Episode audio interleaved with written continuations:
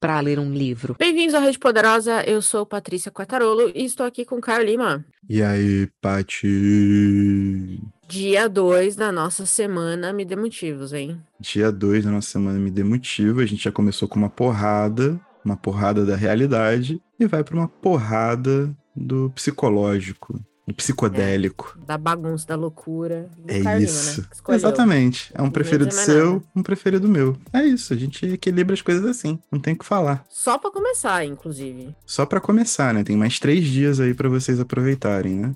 Caraca. Eu não me aguento ouvir falando cinco dias seguidos. Por isso que esses episódios são curtos. Exato. Pois muito bem, já que a gente falou que é curto, vambora. Vamos. Então aqui é um Me Dê Motivo sobre Matadouro 5. Matadouro 5 do Kurt Vonnegut. Talvez um dos livros. Quer dizer, talvez não, com certeza um dos livros mais emblemáticos sobre a Segunda Guerra, mas não pelos motivos convencionais, né? Não é um livro de guerra tradicional. E aqui a gente vai dar alguns motivos para que você pegue ele agora e largue absolutamente tudo aquilo que você tá fazendo, desde cuidar do seu filho até largar seu trabalho. Uau, já me deu um motivo. Tá vendo? tá muito convincente, cara. Realmente impressionante. Posso dar, posso dar a palhinha do meu primeiro? Real, claro, assim? manda ver. Meu primeiro é que esse livro se passa no meio do, do bombardeio a Dresden, uma cidade alemã que foi considerada durante muitos anos a capital da arte europeia e tinha entrado num tratado de que não seria bombardeada devido à grande profusão de obras de arte e de história guardada naquele lugar. Esse tratado foi completamente rasgado, como tantos outros no meio de uma guerra, e a cidade virou escombro e boa parte da memória cultural europeia, principalmente, foi apagada porque foi completamente explodida. Porém, é interessante ver pelo aspecto da Dresden como essa capital da arte europeia, e também é muito interessante ver como Dresden se reconstruiu depois disso, sacou?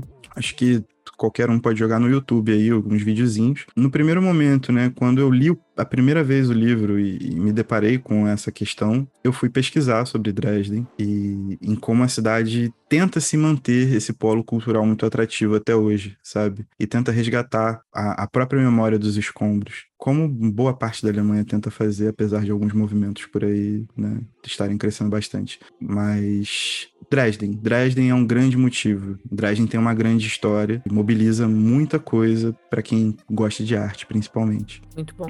Meu primeiro motivo é que é uma ficção científica anti-guerra. E eu acho que o, o é, primeiro que é aí que começa a ficar muito doido, né? Pra variar. E o Vonnegut consegue fazer isso de uma forma que, de novo, não pareça uma palestra, ele batendo na sua cabeça o tempo inteiro sobre os problemas da guerra, né? O Billy é um personagem muito bom e quando ele desassocia e viaja para outros mundos e bababá, bababá, bababá, a gente entende muito claramente o que ele tá acontecendo ali. Então eu acho que o Cut conseguiu criar uma história em camadas, né? Você pode ler como um livro de ficção científica pura, você pode ler como um manifesto anti-guerra, você pode ler sobre como funciona o trauma, sabe? Você é, tem, tem estudos que dá pra você fazer desse livro que tem o quê? 200 páginas? É curtinho, rapidinho de ler. Então, assim, 200 páginas, você conseguir tirar tanta coisa é absolutamente impressionante. Perfeito. Indo um pouco na esteira da sua, do seu motivo, é uma grande questão da guerra e que é muito difícil de você fazer. E o Kurt não faz pelos motivos convencionais, né? Que é como se o tempo fosse cancelado,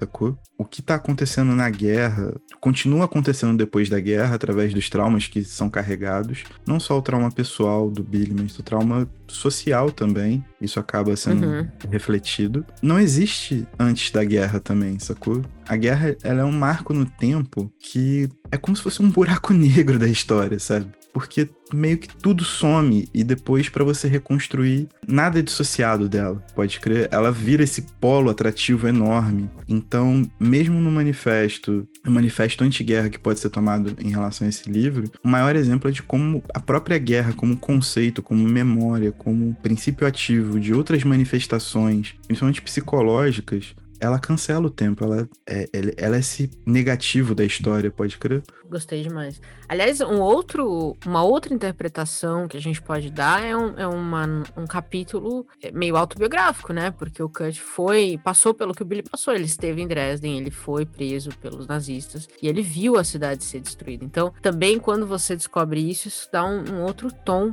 para a história inteira do, do, que vem depois. Então, acho que tem mais essa ainda que eu esqueci de comentar, mas tem, tem também um componente autobiográfico ali que é muito, muito forte quando você entende. Mas não precisa saber, você não precisa saber nada disso para gostar do livro, que eu também acho que é sempre bom. Perfeito, o livro é bom por si só, isso sem dúvida. E nisso que você comentou, ele saiu quando os Estados Unidos estavam em outra guerra, né? Que foi a Guerra do Vietnã, durante a Guerra do Vietnã. Então, eu acho que também é um livro que marca muito essa questão de que uma guerra é uma guerra é uma guerra. para quem tá lá lutando, não importa. Sim, e eu acho que também isso explica muito a forma com, e eu acho que esse é um ponto muito central da literatura do Kurt Vonnegut, que é a forma como os Estados Unidos se organiza historicamente, porque é um país que vive em guerra. Quando ele não sofre algum tipo de ataque, ele está atacando outro país, sacou? Fora a guerra interna, né, que é travada com, uhum. com os indígenas e depois com o povo que foi para lá escravizado. E isso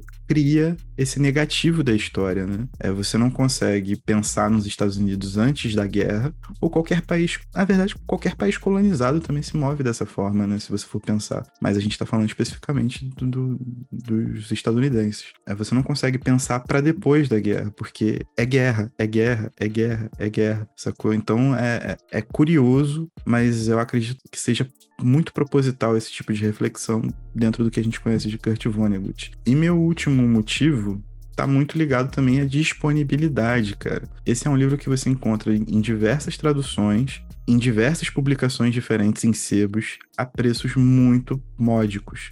Sabe qual é? Então não é desculpa, no caso de Matadouro 5, principalmente, de que você não conseguiu achar, ou que é muito caro, ou que é raro. Qualquer sebo vai ter uma ediçãozinha de bolso que você pode levar e pode ter a experiência de ler Matadouro 5. E, cara, se você ler com atenção, não tem como você não sair dessa história envolvido em alguma coisa, em alguma reflexão profundamente poderosa. Você não precisa gostar, você não precisa nada, tipo, e cada um vai na tua. Mas que o Kurt Vonnegut vai te colocar para pensar umas cinco vezes sobre algum assunto que tem um reflexo gigantesco na forma como a gente, a gente se organiza ou na forma como a gente reflete a sociedade de hoje, isso é óbvio. É um clássico, mano. Um clássico. Concordo. Meu último motivo é, vai nessa linha também, que é um. É, o Kurt é um pessimistão, né? Eu gosto demais. E ele ficou ainda mais pessimista depois da guerra e, e, e, muito crítico dos Estados Unidos. Ele sempre foi muito abertamente crítico aos Estados Unidos. E eu gosto da maneira como ele critica, porque ele vem de um, de um, de um lugar de, de quem viu muita merda.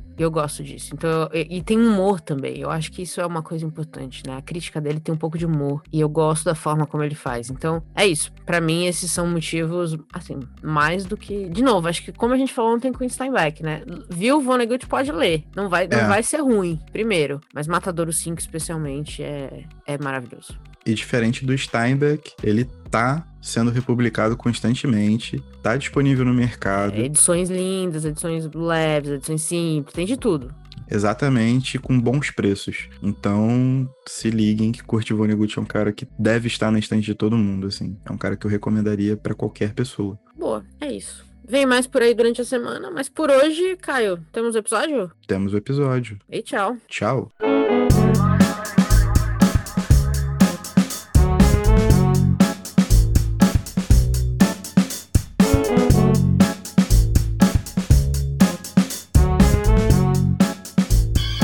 I want you to know the power of the underground. We'll fight alone, just as we used to do in those days. All right. Fight just like we used to do.